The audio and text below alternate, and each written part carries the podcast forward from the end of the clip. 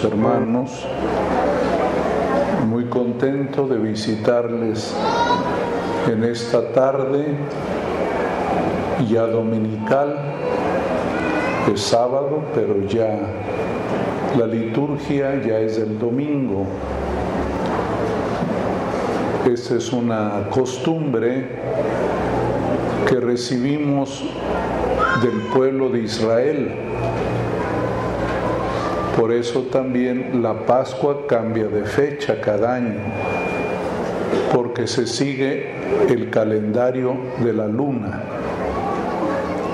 Los judíos apreciaban mucho la luna porque el sol era muy inclemente, un fuego abrasador del sol. Por eso los mejores momentos eran siempre por la tarde y muy temprano. De ahí que ellos cuentan el día de la tarde a la mañana, no mañana y tarde. Por eso también el triduo pascual, los tres días de Pascua, van de la tarde a la mañana. El Viernes Santo comienza el jueves por la tarde y termina a las 3 de la tarde del viernes y luego comienza el sábado que termina también hacia las 6 de la tarde y comenzamos el domingo, el sábado por la tarde. Así es que estamos ya en domingo. Alguna vez me preguntaron que si valía la misa del sábado en la tarde. Es domingo, no hay que hacer ni la pregunta, estamos en el día domingo. Por eso ya ahorita estamos celebrando nuestra fiesta patronal al Señor de la Misericordia. El Papa San Juan Pablo II le puso este nombre al segundo domingo de Pascua. Antes se llamaba Domingo de las Vestiduras Blancas, porque el segundo domingo de Pascua, los que se habían bautizado recibían nuevamente sus vestiduras blancas, pero ahora se llama de la misericordia. Gracias a los buenos sentimientos que tuvo Santa Faustina Koblaska. Dios habla a través de las mociones interiores, de lo que uno siente. Santa Faustina experimentó que Dios es misericordioso y que las escrituras así lo demuestran. ¿Qué significa misericordia? Basado en el Evangelio de hoy, quiero destacar tres cosas. Primero, la misericordia significa estar en paz. Jesús saluda y dice, la paz esté con ustedes, que parece un saludo ordinario, porque tanto los judíos como los musulmanes se saludan diciendo la paz, shalom, los musulmanes salam, la paz, la paz esté contigo, porque saludarle a alguien es estrechar vínculo de amistad no tengo nada contra ti, soy tu amigo, estoy en paz. Los discípulos se habían portado mal con Jesús. Cuando viene la pasión y la muerte, se fueron.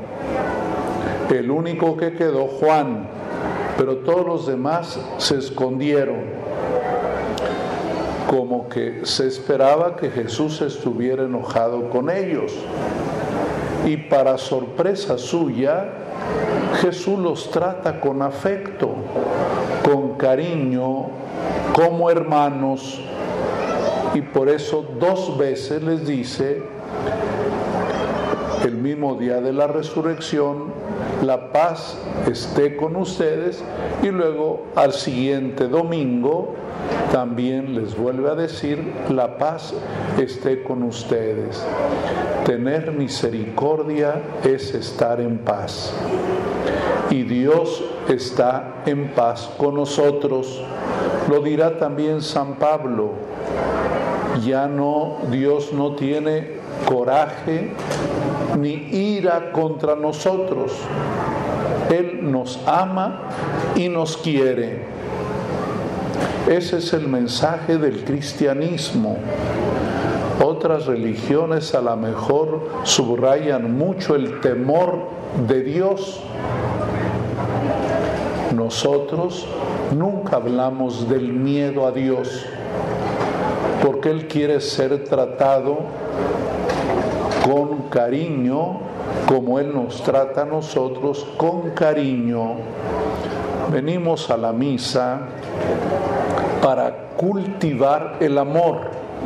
Se llama culto porque se cultiva. El amor se cultiva. Puede crecer, puede ser cada día más grande. Y la misericordia es vivir en paz. Dios nos da la paz como un regalo suyo. Estoy en paz y quiero que vivan en paz. Lo segundo es que la misericordia es también perdón. Jesús les dijo el día de la resurrección, así como el Padre me ha enviado, los envío yo, vayan y perdonen. El ideal de la vida sería no tener que pedir perdón, pero eso es entre ángeles, no entre seres humanos. Entre nosotros nos lastimamos mucho, a veces queriendo y a veces sin pensarlo. A veces uno lastima sin haberlo pretendido, porque la persona percibe algo que uno ni siquiera quiso dar a entender ni tampoco pretendió hacerlo. A veces uno se porta con indiferencia o no se da cuenta y la otra persona lo toma mal, te saluda y no contestas. Y a lo mejor no contestas porque estás distraído, traes un problemón y no eres consciente que te saludaron. Por eso misericordia es pedir perdón y perdonar. Es lo que ha hecho Dios y eso es lo que la iglesia, ustedes y yo, estamos llamados a vivir. Hoy nos contaba la primera lectura del libro de los Hechos, cómo la primera comunidad, dice, vivían como una familia todos unidos y compartían lo que tenían. Se perdonaban uno al otro. En la casa siempre la palabra perdón. Dice el Papa Francisco que hay dos palabras que siempre debemos usar, gracias y perdón, todos los días tenemos que agradecer, pero también decir perdón, perdón. El tercer rasgo de la misericordia es la vida. Fíjense que es muy bonito que la palabra misericordia en la lengua que se escribió el Evangelio significan entrañas, matriz. tiene que ver con la mamá. Tener misericordia es tener entrañas de mamá. ¿Qué mamá no nos quiere tanto? Sea como sea, la mamá siempre nos quiere, nos perdona, está con nosotros. ¿Por qué? Porque nos dio la vida porque somos parte de la mamá, fuimos del mismo cuerpo y por eso siempre la mamá tiene que ser respetada, querida, amada, porque la mamá siempre es misericordiosa, no lleva cuentas, no nos cobra nada, gratuitamente nos trata. Y eso es la misericordia. Dios también nos ama como una mamá. Dice el profeta Isaías, aunque pudiera darse que una mamá olvidara a su hijo, yo no me olvidaré de ustedes un amor más grande aún que el de una mamá. No puede haber mayor amor. Si decimos que es más grande que el amor de una mamá, imagínense la grandeza, lo inmenso que es el amor de una mamá. Me gusta contar mucho una cosa que me pasó cuando era obispo en Chiapas. Miren, yo fui obispo en Michoacán y fui obispo en Chiapas, en la sierra de Chiapas, allá cerca de la frontera con Guatemala, y luego acá en Tuxtla Gutiérrez. Un día que andaba por allá en Tapachula, en la montaña, se acerca una señora como de 85 años de edad y me dice llorando, Padre Obispo, soy huerfanita. Yo no dije nada, me quedé callado, pero pensé, de 85 años tiene que ser huerfanita, ¿no? Es muy difícil que si tienes 85 años todavía viva tu mamá. Bueno, puede ser, si ella te dio a luz cuando tenía 15 años, bueno, andas en los 100, la mamá. Pero yo pensé en mis adentros, bueno, pobrecita extraña mucho a su mamá porque lloró y me dijo, Padre Obispo, soy huerfanita. Como a los tres años muere mi mamá yo ya era de cincuenta y tantos años y sentí la orfandad. ¿Qué quiere decir? Que eternamente estamos unidos a nuestra mamá. Eso es la misericordia. Tiene que ver con la mamá y tiene que ver con la vida.